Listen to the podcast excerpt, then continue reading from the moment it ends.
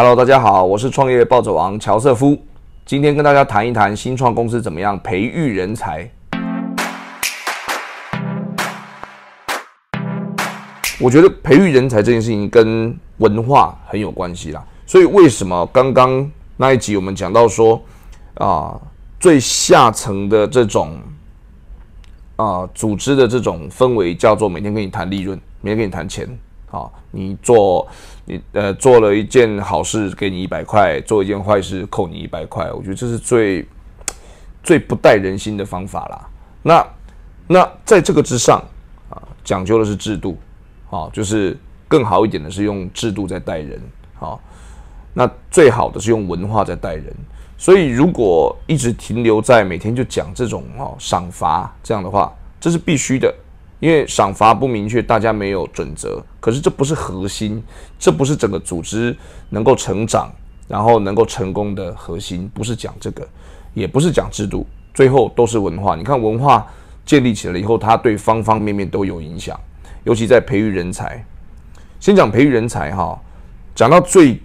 根本，每一个员工，每一个伙伴。他是认为他想要成长，还是公司告诉你你必须成长？这两个有很大差别。我今天我可以透过各种的制度、各种的呃赏罚机制，呃，跟你讲说你要去上一个研讨会，你要去拿个证照，对不对？这个其实很表面嘛。你拿了证照，你也不代表真的会做那件事啊。你真的会做那件事，也不代表公司真的需要你做那件事啊。所以，怎么样？每一个人在自己的位置上面，发自内心的想要贡献自己一己的力量，然后去帮助组织成长，帮助组织成功，这才是所有创办人每天要真正考虑的真正的问题嘛？那你看，一个挑战来了，像这一次 COVID-19，这不是对于呃新创公司，是对全世界的公司、全世界的政府都充满了挑战，这是。可能我们呃，大多数的人可能活到这个岁数，今天为止可能遇过最大的人类史上的灾难。好，那 那一个组织里面的所有成员遇到这样的问题，他是只是等着，就是说，好那好吧，那呃，老板告诉我接下来我们要做什么啊，然后或者说这个主管跟我讲，我要呃，我们我们接下来要去。要去调整什么方向，或是自己都有把自己当成是公司的一份子，就是诶，那现在我们能做什么？我能做什么？提出一些呃建议，提出一些改变，让自己去得到一些成长，增加获得一些新的武器，对不对？来帮助啊，就是整个公司能够做转型也好，然后调整也好。组织里永远有一种人哈，就是。公司在发生事情、发生议题的时候，好，这假设是一个意外好了，他永远在旁边就是叉着腰看你们表演，他心里面可能在想什么，你们他没讲你也不知道，就一定要到最后哈，事情搞砸了，或阶段性的失败了，他跳出来说：“你看我当时就有这个想法，就有那个想法，这样一定不会成功的，那样一定，你们组织都有这种人，回想一下，这种人就是最讨厌的。”对啊，那这就是你根本你也没有想说，在过程当中你可以做什么来改变，你只是喜欢到最后成为一个评论家，没有用嘛。所以哈，这个都是文化的问题啦。就是我认为，这个好的呃公司，如果有一个好的成长型的文化，其实绝对是从创办人开始，从领导人开始，从主管开始，就是这样子的习惯，它本身就是一个建立起一个学习型的一种态度。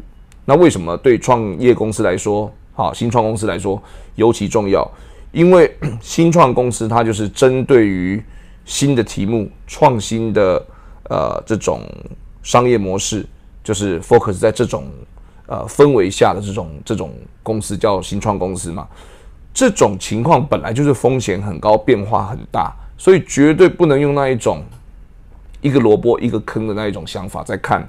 一件事情，而是就是我们这一群人群策群力，大家各自有各自不同的属性专长，去解决一个共同的问题，没有一定的打法。你今天呃想出来的方案，到了明天说不定已经变历史了，或者是可能到了后天，你发现你已经浪，其实你这几天的准备都是浪费。我本人的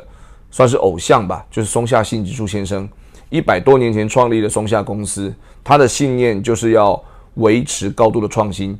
一百多年前定义的创新，跟我们现在看到的世界的创新一定不一样，但这是他的精神，所以他就是不断的在公司里面不断的做各种产品的创新。各种制度、各种文化的创新，让他公司一直到一百多年以后，所有的新的社员还仍然记得松下先生、松下幸之助先生他的信念就是要创新，并且把这个文化一直保留了下来。这就是文化的威力啊！这一百多年以来，你跟我都知道日本经历了多少天灾跟人祸，可是人家活下来了，在每一个不同的时代提出最创新的解决的办法，然后改变了那个时代的人们。这就是创新，这就是人家创业的精神，这是我的偶像嘛。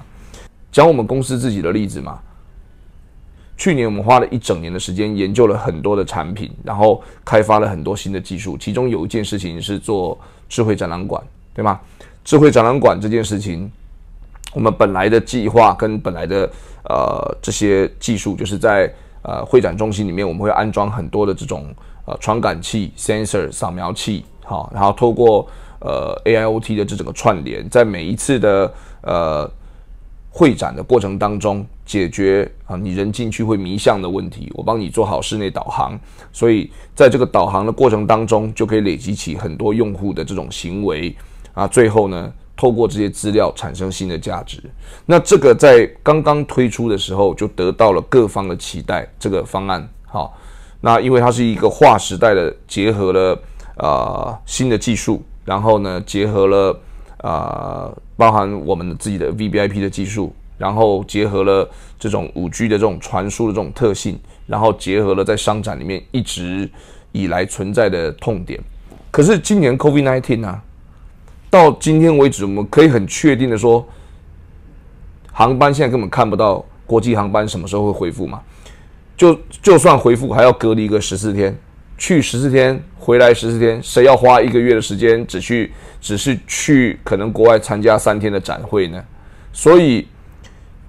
所有的我们看到的这种国际大型的会展中心，它的硬体建设几乎全部都停顿下来了，包含我们本来接触过的客户要去安装这种呃智慧展览馆方案的，哈。所以你这件事情对我们整个团队是不是一个很大的打击？对，对那个产品开发小组来说。包含技术 R&D 来说，通通都是巨大毁灭性的打击。那还好，因为我们公司同时有几块不同的业务在进行，所以公司总体来说有继续就往前在运营。但是看起来当初那一个也一整年的研究，好像就不知道什么时候能够产生价值了，根本看不到那一天。那这件事情是呃终点了吗？如果公司是一个。非学习型的组织，或是它的氛围就是比较，呃呃僵化的这种氛围的话，可能当疫情来的时候，就是一个很好的脱罪的理由，叫做为什么我们这个 project fail 掉，因为疫情的关系，所以 fail，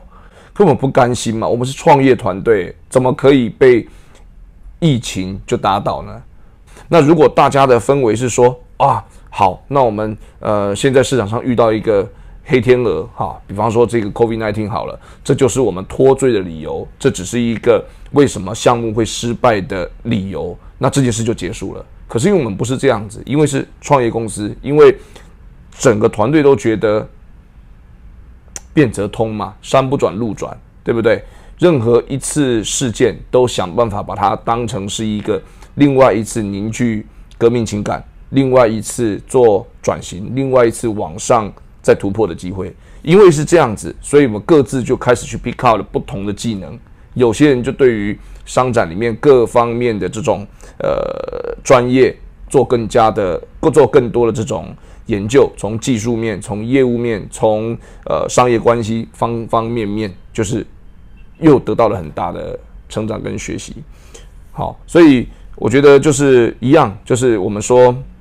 组织从进人、留人、育人。人都已经被你弄进来了，并且也跟你这个已经有这种呃互相理解、互相信任的这个基础了。那接下来要有的心理准备就是一天到晚会有各种不同的状况发生，在新创公司里面啊，面对这种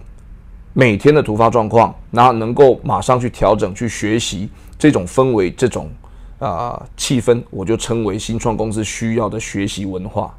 啊，所以呃，关于怎么样育人啊，也跟大家简单分享到这边。我是创业暴走王乔瑟夫，我是一个实战创业家，所以我在我自己的 podcast 跟我很多频道里面讲的都是我个人的实际的经验，我不会讲很多很高深的那些教条式的那些呃内容，但是我跟你讲的就是我最真实的体验，我每天呃在这二十年以来我累积到的真正的经验。所以，不管你想要听什么样的内容，或是你希望我讲什么样子的主题，都欢迎你透过各种方式留言给我，我会尽可能的来满足你的需求。